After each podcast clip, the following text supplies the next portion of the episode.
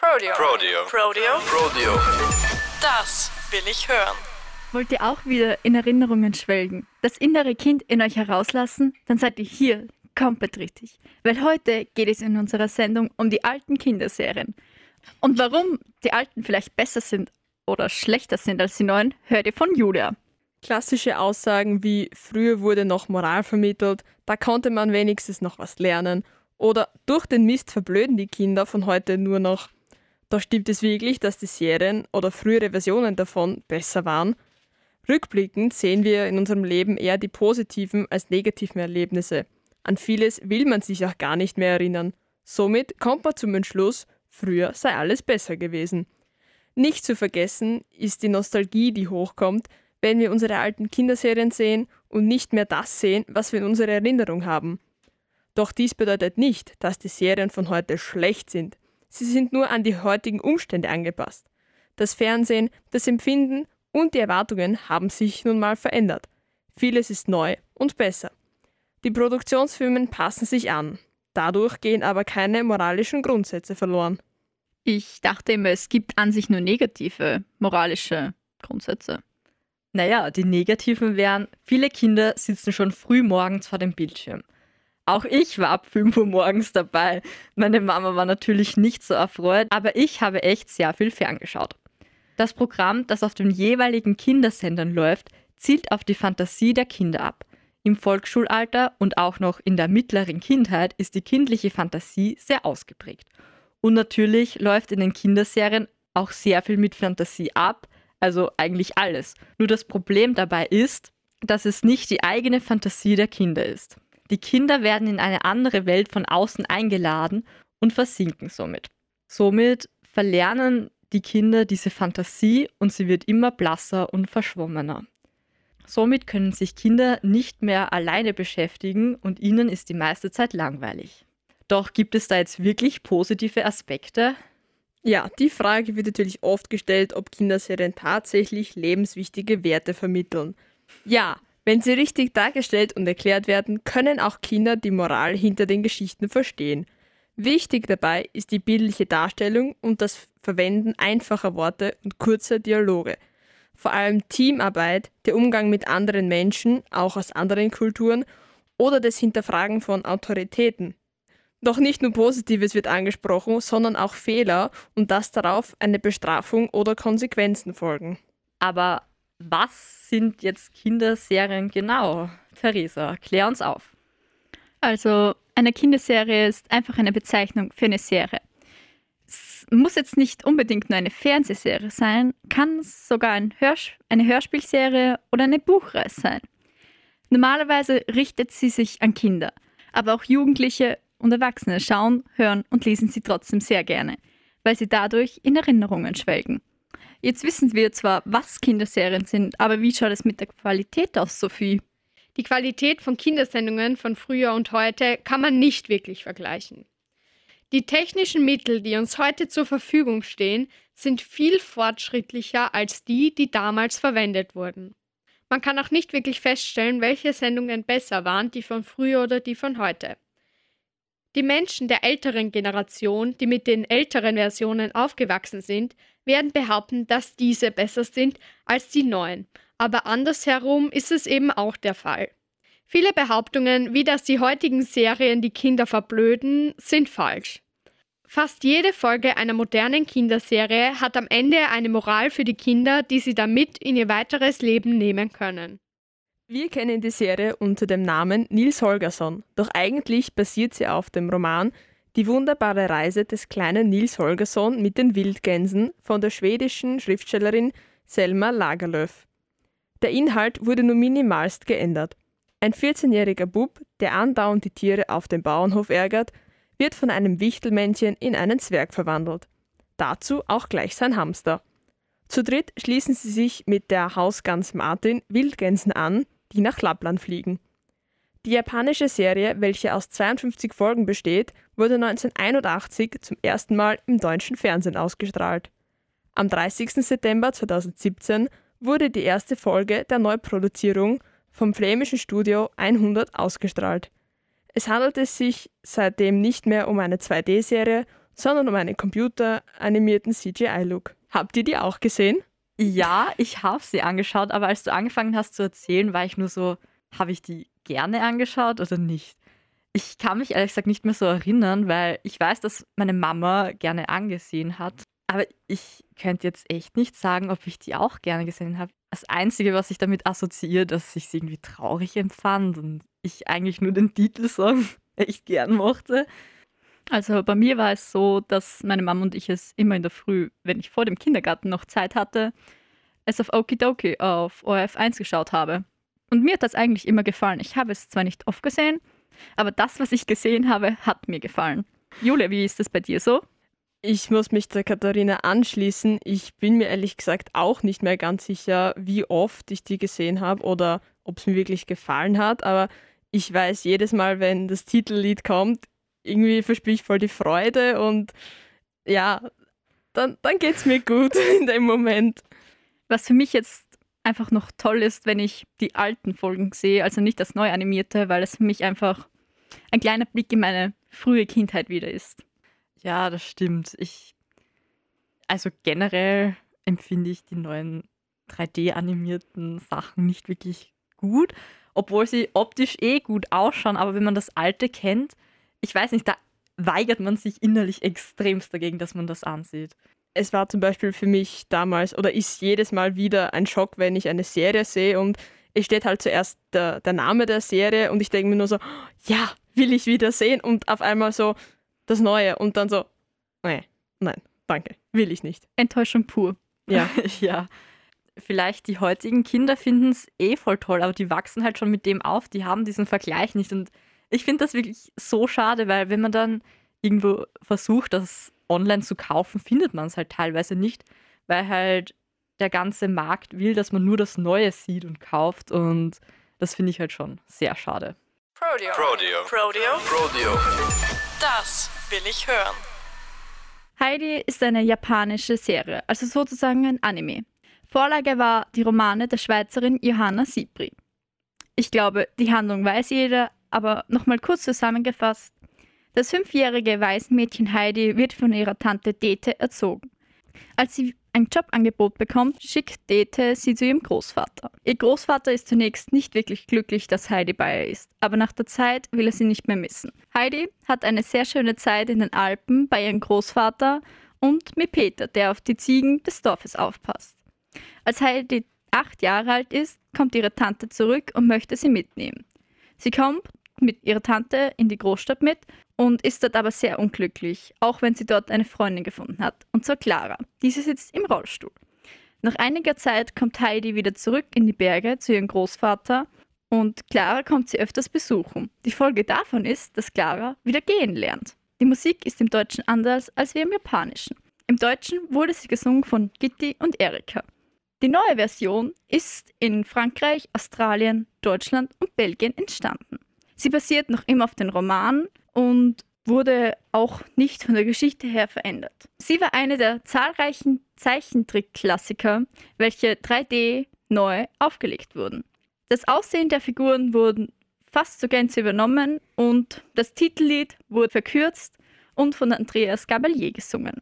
Julia, was hältst du von Heidi? Ich muss gestehen, die Erinnerungen, die ich jetzt so im Kopf habe, ich glaube nicht, dass, ich, dass die von der Serie sind, sondern von einem Film. Gibt es da einen Film dazu? Weil irgendwie habe ja, okay, weil irgendwie habe ich da alles nur von so irgendwie, als würde ich die ganze Geschichte in kürzester Zeit immer gesehen haben. Also wirklich so von Anfang bis, bis zum Gehen und irgendwie so, also nicht die Serie. Das ist bei mir gleich, aber ich glaube, bei mir war es einfach so, dass ich immer wieder nur ein paar Folgen gesehen habe und es immer nur die ausschlaggebenden Folgen waren. Aber ich glaube sogar, dass es einen Film gibt. Also eigentlich ist es gleich wie bei Nils Holgersson. Also ich weiß, dass ich Heidi bewusst geschaut habe, aber ich irgendwie, ich weiß nicht, ich habe mit diesen ganzen alten klassischen Kinderserien immer so ein negatives Bild in mir. Und irgendwie machen mich alle voll traurig. Ich weiß nicht warum, aber ja, ist schon irgendwie sad, dass du gezwungen wirst, äh, in die Alpen zu gehen, obwohl ich die Alpen liebe und das ist echt schön dort, aber so als Kind dort alleine hin, dann lernst du eine Freundin kennen, die nicht gehen kann. dann, ja, keine Ahnung, musst du wieder in die Stadt zu so einer unfreundlichen Familie, außer halt die beste Freundin, schon etwas skurril, aber es ist halt sehr realitätsbezogen. Sophie, wie ist es bei dir? Also ich muss gestehen, ich habe in letzter Zeit die neuen Folgen bewusster geschaut und mir gefallen die neuen Folgen besser als die alte Version. Ich weiß nicht genau, woran das liegt, aber als Kind hatte ich auch nicht wirklich eine Bindung zu den alten Folgen und ich, ich habe irgendwie kein gutes Verhältnis mit denen, obwohl ich nicht genau sagen kann, warum. Und dafür gefallen mir in diesem Fall die neuen Folgen sogar besser als die alten. Rodeo. Rodeo. Rodeo. Rodeo. Das will ich hören. Wer hat denn nicht in seiner Kindheit davon geträumt, eines Tages so ein Leben wie Pippi Langstrumpf zu führen, also wie es einem gefällt, mit einem Affen und einem Pferd? Die Handlung in Kürze. Pippis Mutter wohnt im Himmel, ihr Vater auf einer Südseeinsel. Ihr Vater hat ihr einen Koffer voller Goldstücke mitgebracht, der ihr ein unbeschwertes Leben ermöglicht. Dabei erlebt sie sehr viele Erlebnisse und zieht immer wieder die beiden Diebe Donna Carlson und Blom an. Die Uraufführung von Pippi Langstrumpf war 1969. Aber es gibt nicht nur Filme, sondern auch eine Serie, viele Merchandise-Artikel und auch Bücher, die von dem kleinen Mädchen berichten. Astrid Lindgren, also die Autorin, hatte etwas Angst um ihr Manuskript. Sie schickte das Pippi Langstrumpf-Manuskript zuerst an einen Verlag mit den Worten in der Hoffnung, dass sie nicht das Jugendamt alarmieren, weil in der Welt von Pippi Langstrumpf nicht alles so nach Regel und Erlaubnis läuft. Auch bei den Verfilmungen hatte Astrid Lindgren ihre Hände im Spiel. Nur Herr Nielsen, also der niedliche Affe, ließ sich weder von Astrid Lindgren noch von Regisseur Olle Hellbaum etwas sagen. Denn der Affe riss immer wieder spielerisch die Perücke vom Kopf von der rothaarigen Dame, also von Pippi. Astrid Lindgren wollte nicht, dass ihre Figur für Kommerz ausgebeutet wird. Deswegen dürfen bis heute keine Lebensmittel mit dem Bild von Pippi hergestellt und verkauft werden. Nun zu einem Fakt, der mich sehr geschockt hat. Man sieht ja immer wieder, dass Pippi in ihrem Haus, also in ihrer Villa Kunterbund lebt und ihr Unwesen treibt. Jedoch steht die Villa in Gottland und die Innenaufnahmen wurden in Stockholm gedreht. Die Darsteller, inklusive Affe und Pferd, wurden dafür extra zwischen den beiden Locations hin und her geflogen. Heute ist die Villa Kunterbund ein Hotel und eine beliebte Touristenattraktion. Jeder, der Pippi Langstrumpf gesehen hat, kennt auch Margot Troger, also die strenge Fräulein Bryselius. Sie war während des Drehs meistens betrunken, aber in den Büchern kommt sie nicht vor und sie wurde einst für die Filme erfunden. Also wir haben uns im Rahmen des Deutschunterrichts eine Folge Pippi Langstrumpf angeschaut, und zwar die, in der sie die Schule besucht.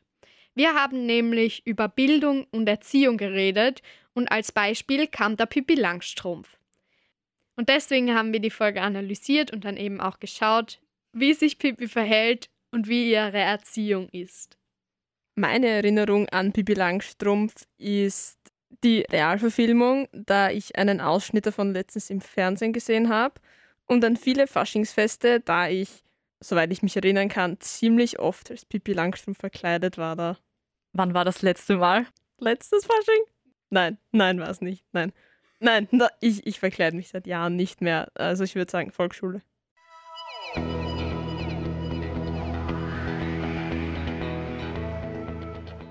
Wenn man an eine traditionelle österreichische Kinderserie denkt, kommt man an Kasperl nicht vorbei. Ich wage es sogar zu behaupten, dass jeder von uns schon mindestens eine Folge gesehen hat. Den Kasperl gibt es im Fernsehen bereits seit 1957. Zuerst wurde er jedoch nicht auf dem ORF, sondern dem FS1 ausgespielt. Bis heute sieht man Kasperl und seine Freunde jeden Tag um 7 Uhr in der Früh bei Okidoki. Die Idee für dieses Theater im ORF hatte die Familie Kraus. Bereits früher warteten die Kinder gespannt auf die neuen Folgen, denn es gab eine Frage der Kasperlpost. Man konnte die Antwort dann einschicken und mit viel Glück gab es sogar etwas zu gewinnen. Damals gab es den Kasperl jedoch nicht jeden Tag zu sehen.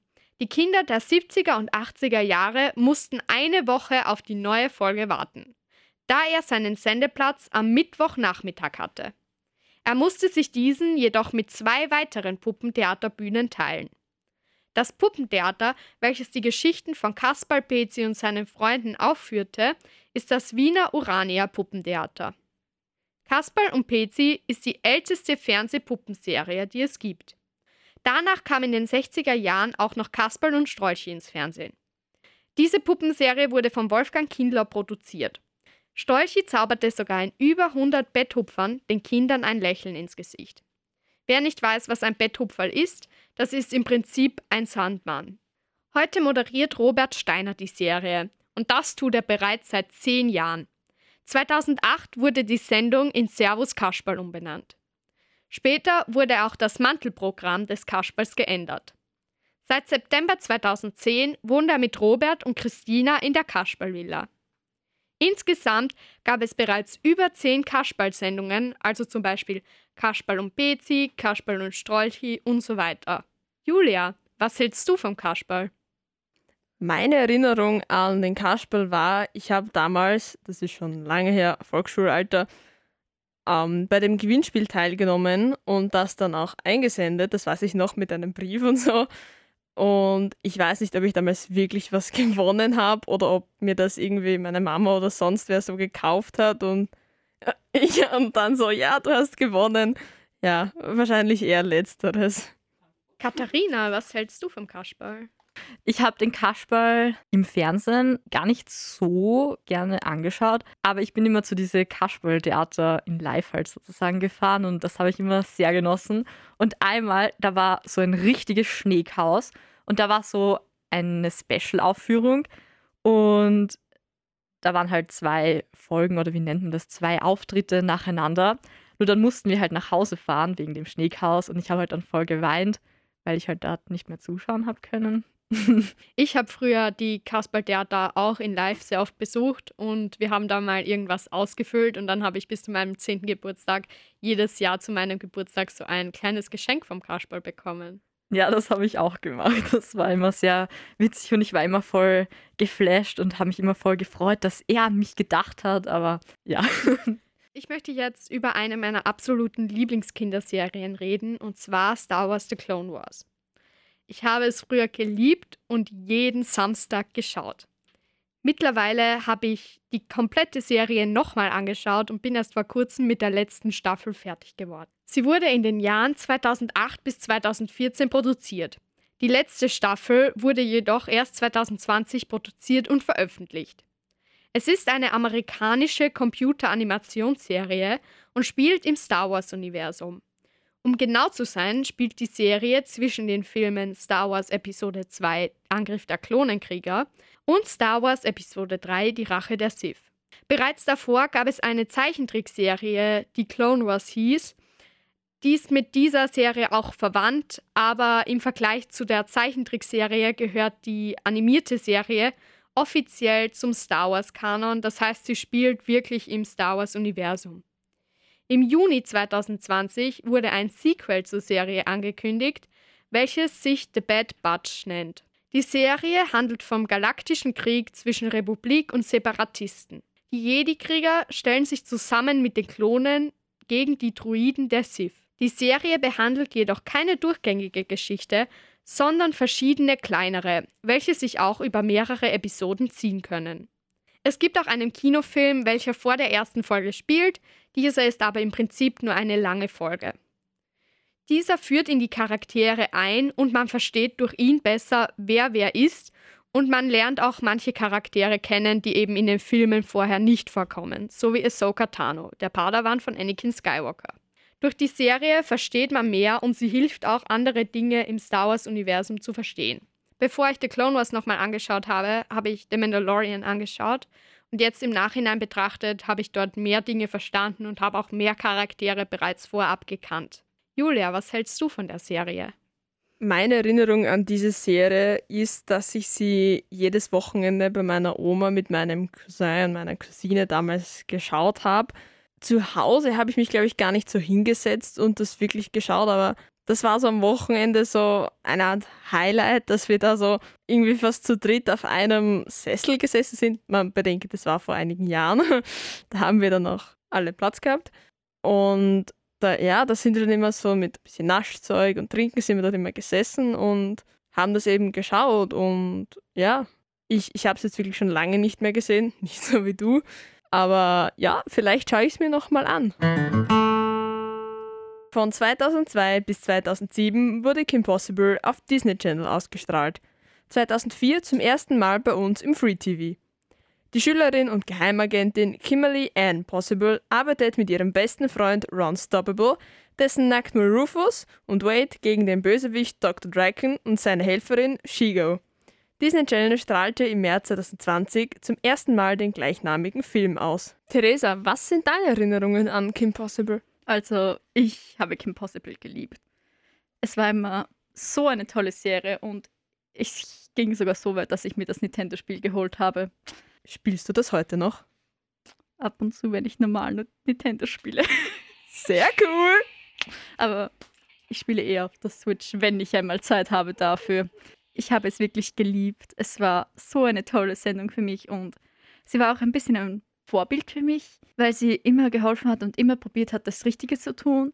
Und wenn ich mich recht erinnere, sind auch andere Schurken dabei gewesen, nicht nur, wie heißt der, der Doktor? Dr. Draken, ja, könnte sein, aber ich glaube, hauptsächlich ist immer um den gegangen und dass der nichts drauf hatte und immer die Shigo da alles machen musste. Ja, also was ich mich noch erinnern konnte, war irgend so ein alter Mann, der was der Schurke war mit seinem Enkel, der Muskelprotz, der was nichts in der Birne hatte, aber Muskel hatte.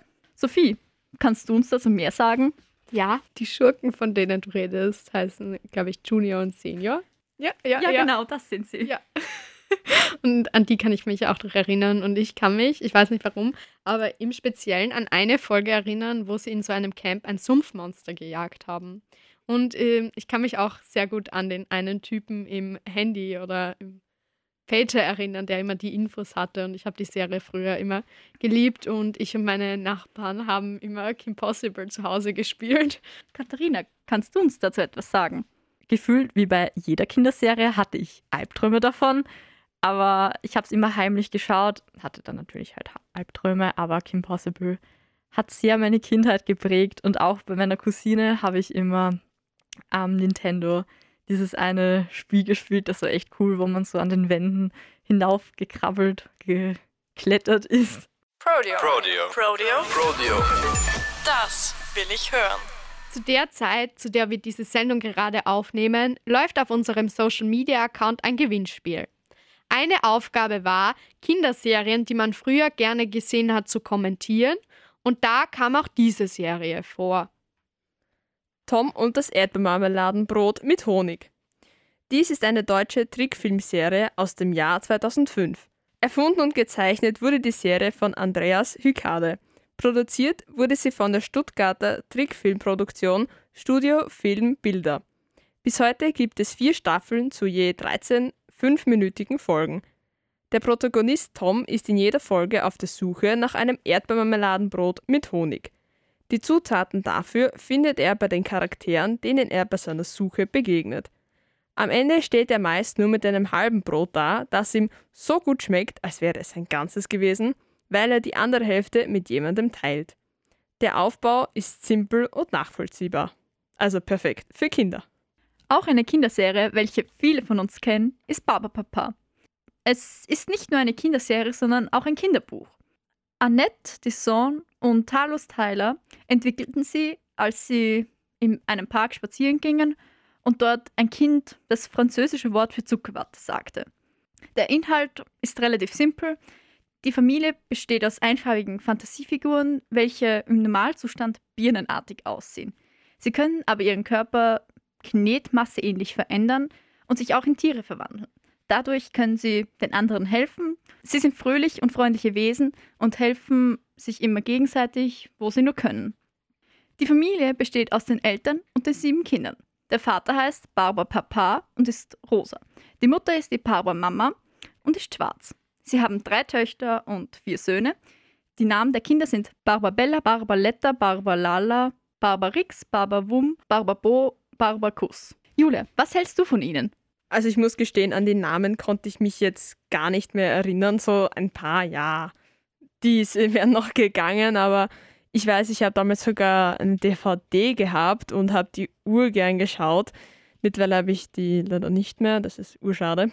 Ich fand das damals irgendwie total faszinierend, wie sich die so in alles eigentlich verwandeln können und das war damals echt cool und es, soweit ich mich zurückerinnern kann, ging es da immer auch, dass man damit den anderen geholfen hat. Also ich habe jetzt die Szene im Kopf, wo der eine zur Scheibtruhe geworden äh, ist, damit sie die Karotten oder so ernten können. Der andere hat geschoben währenddessen und der andere wurde das Werkzeug und die haben dann immer so alles zusammen gemacht und sich verformt und das war voll toll.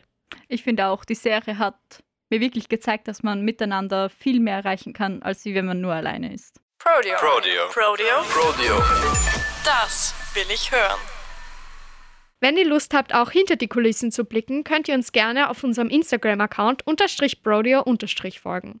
Dort gibt es immer coole Aktionen und auch coole Stories, wo wir euch das Leben hier im Prodeo zeigen. Das sind die Lieblingskinderserien von unseren Hörerinnen. Meine Lieblingsserie damals war ja die Gummibärenbande. Und warum mich diese Serie so fasziniert hat, war, weil es sind Gummibären, sie hüpfen hier und da und überall und sie sind für dich da, wenn du sie brauchst. Nein, kleiner Scherz am Rande. Ich fand die Serie einfach nur faszinierend, weil es waren kunterbunte Bären und sie haben einfach diesen speziellen Gummibärensaft getrunken und haben dann Superkräfte bekommen. Ich meine, wenn das nicht toll ist, was dann? Also meine Kindheitslieblingsserie war halt H2O plötzlich Meerjungfrau. Und es war meine Lieblingsserie, weil ich das halt mit den Meerjungfrauen voll cool gefunden habe. Und weil es halt auch für mich voll interessant war, wie sich die äh, halt immer verwandelt haben und dann verstecken haben müssen, dass keiner rausfindet, dass sie halt Meerjungfrauen sind. Lieblingskinderserie? Das ist eine gute Frage. Also das Einzige, was mir jetzt eigentlich so wirklich einfallen hat, wo ich so ziemlich jede Folge gesehen habe, war Nils Holgersson. Also für alle, die was früher gern Kika geschaut haben, die wissen, wovon ich rede. Wo ich mich auch noch ganz gut daran erinnern kann, ist, dass meine Mama immer das mit mir zusammen angeschaut hat. Ja, und siehst, ja, so die typischen Sachen, Bibi und Tina oder wie ich dann schon so, keine Ahnung, 11, 12 war, H2O und Meine Lieblingsserie war auf jeden Fall Der Bär im großen blauen Haus. Ich denke, mir hat das damals sehr gut gefallen, da sehr viel gesungen wurde. Und natürlich kann man dann nach einer Zeit die Lieder alle auswendig und sitzt happy auf der Couch und singt mit.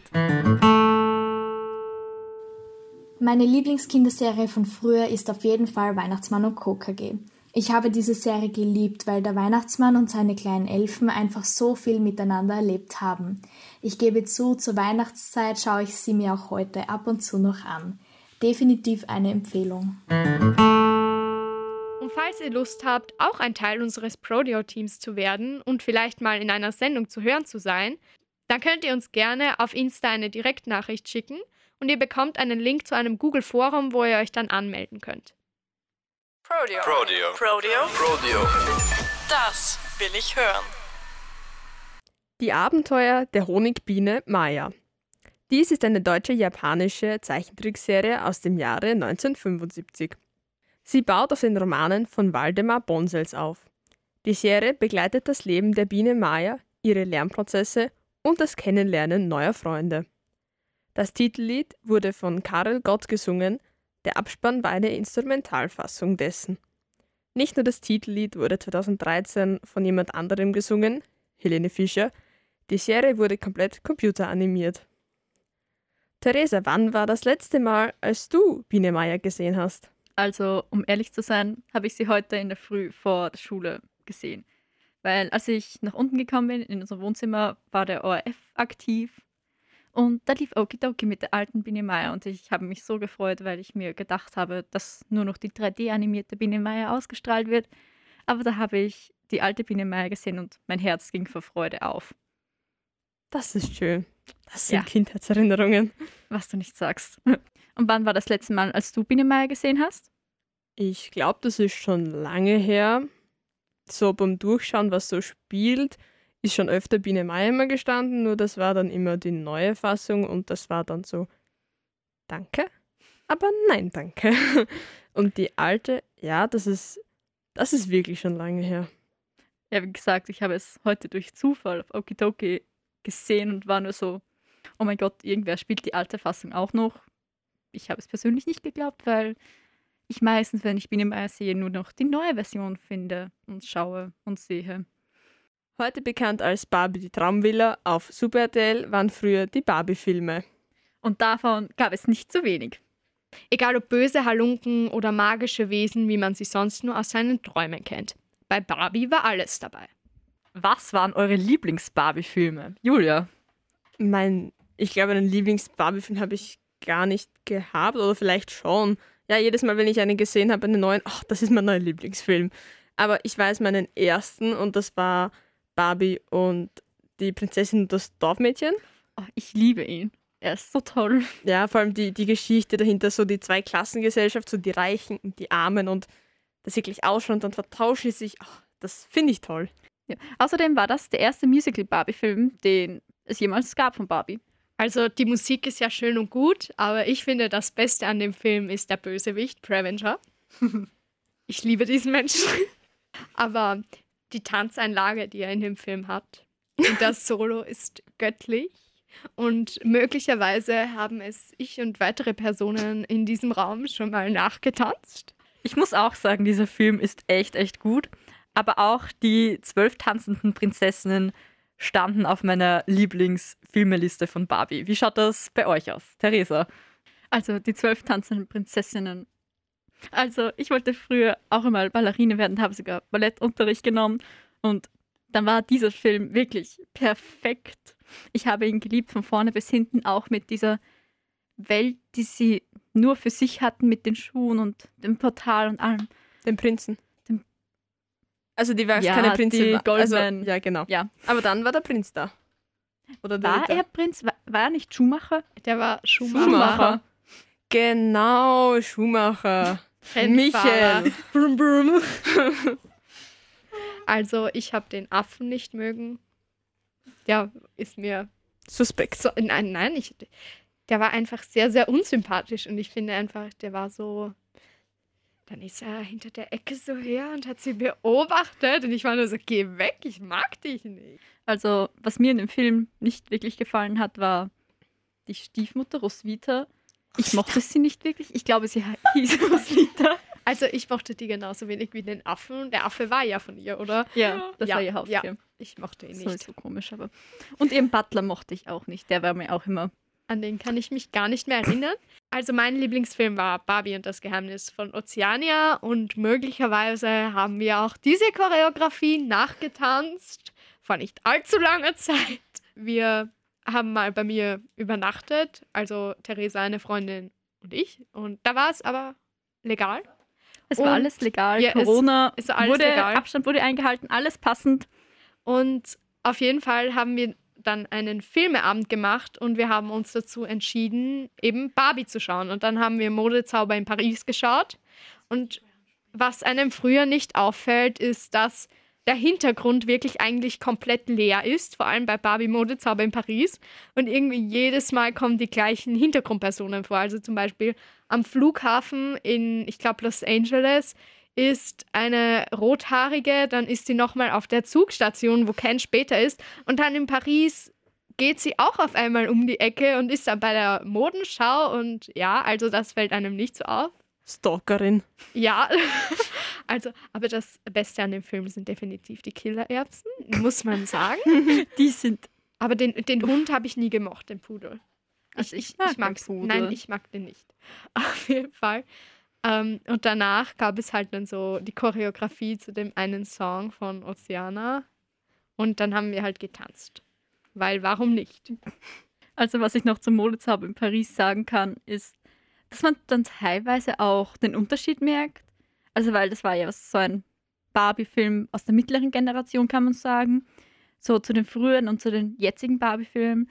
Es ist schon ein großer Unterschied in der Animation, was an sich auch klar ist, weil die Technik einfach immer weiter fortschreitet. Und an sich gefällt mir dieser Stil noch eher als wie jetzt die ganz modernen. Wie ist es bei euch so? Ja, ich muss auch sagen, ich habe eigentlich von den ganz neuen Filmen eigentlich noch gar keinen ganz angeschaut. Ich habe nur kurz mal hineingeschaut und diese Mundbearbeitung oder generell diese Gesichtszüge, wie die animiert worden sind, da, ich weiß nicht, da graust es mich, wenn ich das anschaue. Es ist jetzt nicht, dass ich es schlecht finde, aber es ist halt, diese ganze Kindheitserinnerung entfernt sich und distanziert sich von einem und es ist halt einfach sehr traurig zu sehen. Ich meine, es ist gut, dass man Neues ausprobiert und es neu animiert und dass man auf dem neuesten Stand bleibt, aber es ist halt schon irgendwie so ein Schmerz im Herz. Zu dem Neuanimieren habe ich vorher ähm, auf Insta was gesehen. Das war der Vergleich zwischen Toy Story, der erste Teil, mhm. und der jetzige rausgekommene Film Soul. Mhm. Die. Animation davon, was bei Toy Story eigentlich ja so war und bei Soul wie wie detailliert man da jede, jede Falte, jede, jede Naht Also, was ich sagen kann, ist, ich finde die Animation von dem neuen Pixar-Film so wirklich gut. Und war das nicht so, dass Toy Story mal Knetmasse war oder also dass sie es mit Knetmasse animiert haben sozusagen? Da muss ich jetzt leider passen. Ich weiß nur, dass schon das Schaf mit Knetmasse animiert wurde. Oh, das habe ich letztens wieder gesehen. das war immer so lustig, das habe ich geliebt. Also zumindest habe ich mir das so gedacht. Also ich muss sagen, was mir im Film Soul sehr gut gefallen hat, war dieses eine Strichmäntelchen, wie es dann so eingebunden wurde in die Welt. Und ich habe das extrem genial gefunden, vor allem wie es dann so herumgesneakt ist, die Formen und das fand ich wirklich sehr, sehr. Er hat sich seiner Umgebung sehr gut angepasst. Ja. Gary war sein Name. Gary, ja. Gary. Und Jerry waren die anderen. Gary und Jerry. Gary war ein Highlight. Prodeo. Prodeo. Prodeo. Prodeo. Das will ich hören. Eine weitere traditionell österreichische Kinderserie ist Tom Turbo. Und ich wette, jeder von euch hat zumindest eine Folge gesehen und weiß, wer Fritz Phantom ist. Ausgestrahlt wurde sie bereits seit 1993. Die Folgen haben in etwa eine Länge von 23 Minuten und bis heute gibt es bereits über 500. Tom Turbo ist ein Wunderfahrrad mit 111 Tricks. Er wurde von Thomas Breziner gebaut und jagt mit der Hilfe von seinen Freunden die verschiedensten Schurken. Die Zuseher können sogar selbst Detektiv spielen. Thomas Breziner, der selbst in der Sendung mitspielt, stellt im Laufe der Folge Fragen, die die Zuseher, wenn sie gut aufgepasst haben, beantworten können. Sind alle Antworten richtig, ergibt sich ein Lösungswort. Im Anschluss an die Folge kann man dieses dann entweder per Mail schicken oder die angegebene Telefonnummer anrufen und es besteht die Möglichkeit, wirklich coole Preise zu gewinnen. Auch viele bekannte Österreicher waren über die Jahre in der Serie zu sehen. Es wurden aber bereits verschiedene Änderungen vorgenommen. Unter anderem befand sich das Detektivbüro von Thomas früher in einem Hochhaus. Mittlerweile befindet es sich in einem unterirdischen Raum unter dem Tiergarten Schönbrunn. Zusätzlich wurde am Ende der Folge ein Zusatz daran gehängt, in dem die Zuseher verschiedene Detektivtipps beigebracht bekommen. 2016 wurden diese Tipps jedoch wieder abgeschafft und das Titellied wurde leicht verändert. Tom Turbo gilt mit über 500 Episoden als eine der langlebigsten Sendungen des Confetti TV. In den ersten Jahren der Serie gab es zusätzlich eine kleine Minisendung. Diese erklärte Hintergründe zu den Folgen und ließ die Zuseher einen Einblick in die Sets nehmen. Ein kleiner Fun fact. Insgesamt gibt es keine 111, sondern 127 Tricks. Diese können von Thomas jedoch ausgebaut und verändert werden. Julia, was hältst du von Tom Turbo? Also ich fand das eigentlich immer ziemlich cool. Ähm, wenn ich es mir jetzt anschaue im Fernsehen, da denkt man sich schon zu den ersten Folgen, dass der Thomas Brezina schon ziemlich alt geworden ist. Aber ich habe mir da immer dann einen Stift geholt und einen Zettel und das dann immer mitgeraten. Und wenn ich mir nicht sicher war, gleich mal beide Buchstaben aufgeschrieben. Wenn ich mir nicht sicher war, habe ich ein Foto gemacht. Eine Aufgabe. Ja, nein, soweit habe ich damals noch nicht gedacht. Ja, aber irgendwie ist schon ein Lösungswort dann rausgekommen und. Foto mit da ein. Nein, ich glaube, ich habe das sogar noch irgendwo irgendwie auch mal. Hat man das nicht wohin schicken können? Ja, ich glaube, das habe ich gemacht aber nichts wie beim Kasper, da habe ich leider nichts gewonnen. Das war schade.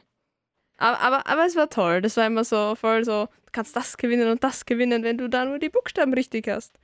Was sind deine Erlebnisse mit Tom Turbo? Also meine Geschichte mit Tom Turbo geht schon sehr, sehr weit zurück. kann man sagen. Ähm, in der Volksschule habe ich mal beim Gewinnspiel mitgemacht und ich habe sogar was gewonnen. Und zwar war das damals ein kleines Detektivhandbuch mit einem Abhörgerät, welches man gegen Türen halten konnte und sozusagen das äh, Gespräch von anderen auf der anderen Seite belauschen konnte. Und als wir vor zwei Jahren in der Maria-Hilfer-Straße waren, von der Schule aus, ist uns da Fritz Phantom begegnet und natürlich Fangirl des Todes.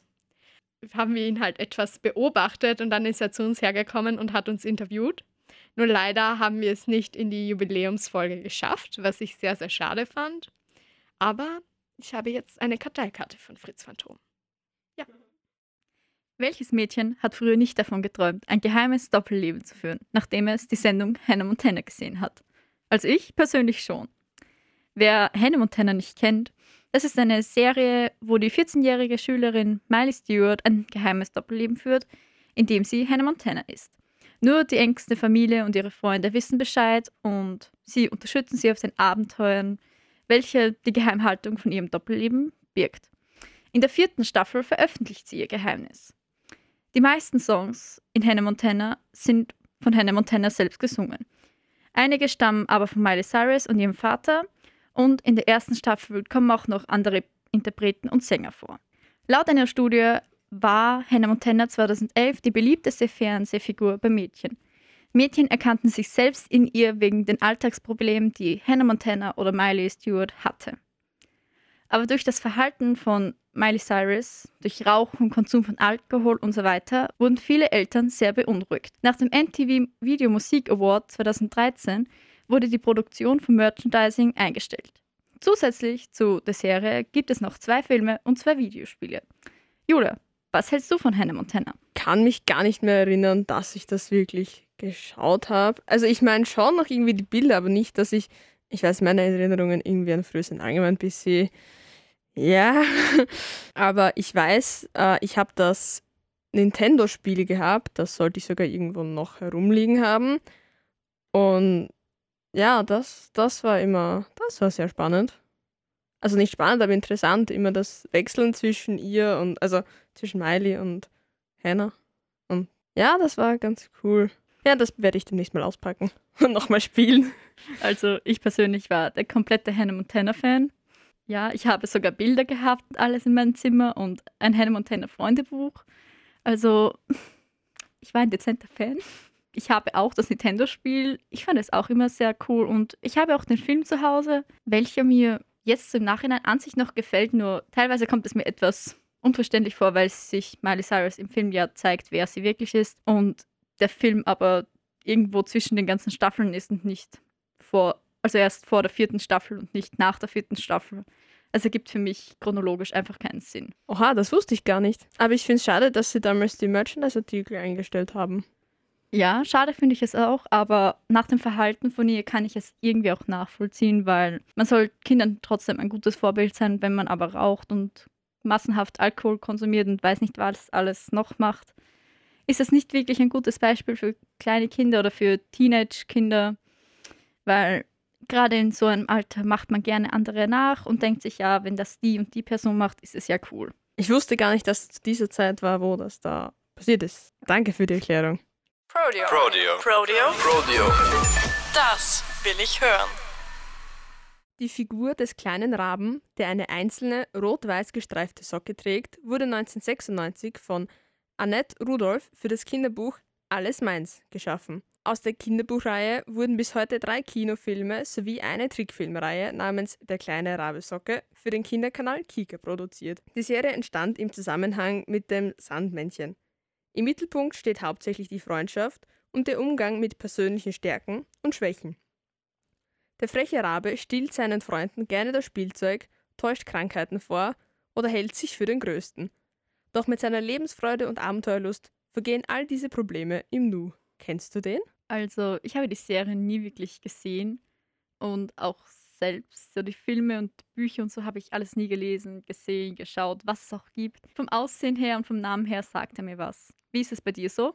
Ich glaube, ich persönlich habe damals nie die Bücher gehabt, aber so bei den Verwandten, bei den Kindern dann, äh, da habe ich das mal gesehen, das Buch.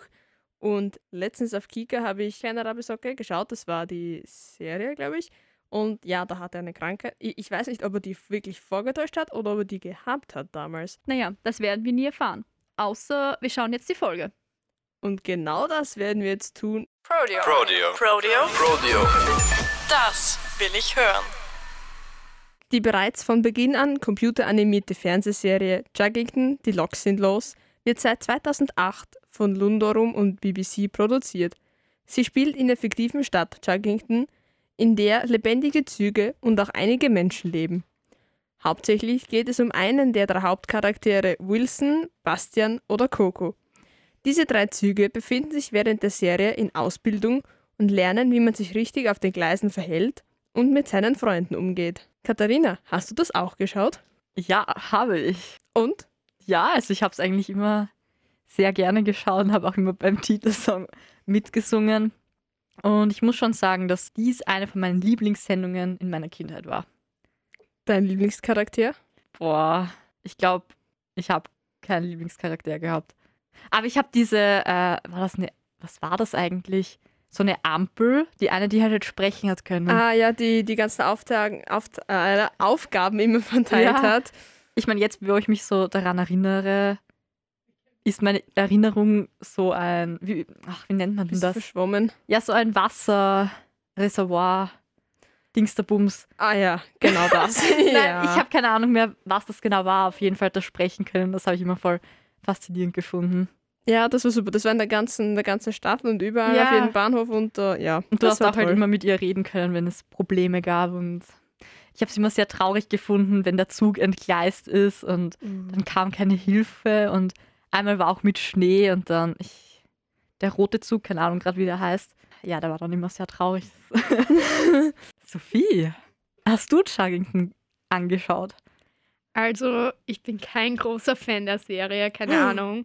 Grundsätzlich mag ich Serien, in denen es um Loks geht, nicht wirklich. Also auch ähm, Thomas die Lokomotive. Ja, das ist aber auch schon eine, andere. Liga. Und äh, ich empfand es früher immer als nervig, weil ich eigentlich immer was anderes schauen wollte, mich es überhaupt nicht interessiert hat. Und ähm, ich, dann kam immer Joggington und ich nur so, So ging es mir mit Barbie. Ich habe Barbie über alles gehasst, diese Filme. Nein, also ich muss sagen, ist das Einzige, dann hatte ich auch noch immer so einen Ohrwurm vom Titelsong und konnte ihn nicht mehr aus meinem Kopf bekommen. Und ähm, dafür bin ich kein so großer Fan der Serie. Ich muss zugeben, ich habe, glaube ich, aber auch nie eine Folge komplett geschaut. Also Okay. Es gibt die Kinderserie Little Amadeus. Sie wurde anlässlich des 250. Geburtstags von Mozart produziert. Sie erzählt die Geschichte seiner Kindheit und seines Lebens. Hauptsächlich spielt sie in Salzburg und das in der Hälfte des 18. Jahrhunderts. Hauptsächlich geht es in der Serie darum, dass Mozart und seine Freunde immer wieder in abenteuerliche und halsbrecherische Situationen geraten. Der Hofmarschall und dessen Neffe plus die Ratte, Monty, möchten den musikalischen Erfolg von Mozart verhindern, aber mit der Musik gelingt es Mozart, sich und seine Freunde immer wieder aus brenzligen Situationen zu befreien. Zusätzlich zu der Serie gibt es Hörspiele und Bücher. Sophie, was hältst du von der Serie? Also früher habe ich die Serie wirklich gerne geschaut und ich habe die Abenteuer von Little Amadeus und seinen Freunden immer extrem cool und spannend gefunden. Und ich fand es halt faszinierend, dass er so gut Musik spielen kann und auch wenn der Hofmarschall ihm immer eine Falle stellen will, er es schafft, sich daraus zu befreien sozusagen und letztendlich gut und gesund aus der Situation herauszuschreiten. Wusstest du eigentlich, dass Mozart schon mit fünf Jahren sein erstes Konzert, glaube ich, komponiert hatte? Ja, also ehrlich gesagt wusste ich schon, dass er sehr, sehr früh damit angefangen hat. Dass es jetzt genau fünf Jahre waren, wusste ich eben nicht. Aber auch durch Little Amadeus und halt durch den Musikunterricht in der Hauptschule habe ich eben schon gewusst, dass er sehr, sehr früh begonnen hat. Und mit drei Jahren konnte er schon selbstständig Geige spielen. Also, wenn das nicht ein Wunderkind ist. Möchtet ihr mehr in den Alltag im Radiostudio einblicken, können wir euch unseren Instagram-Account underline Prodio underline sehr empfehlen. Prodeo. Prodeo. Prodeo. Prodeo. Das will ich hören.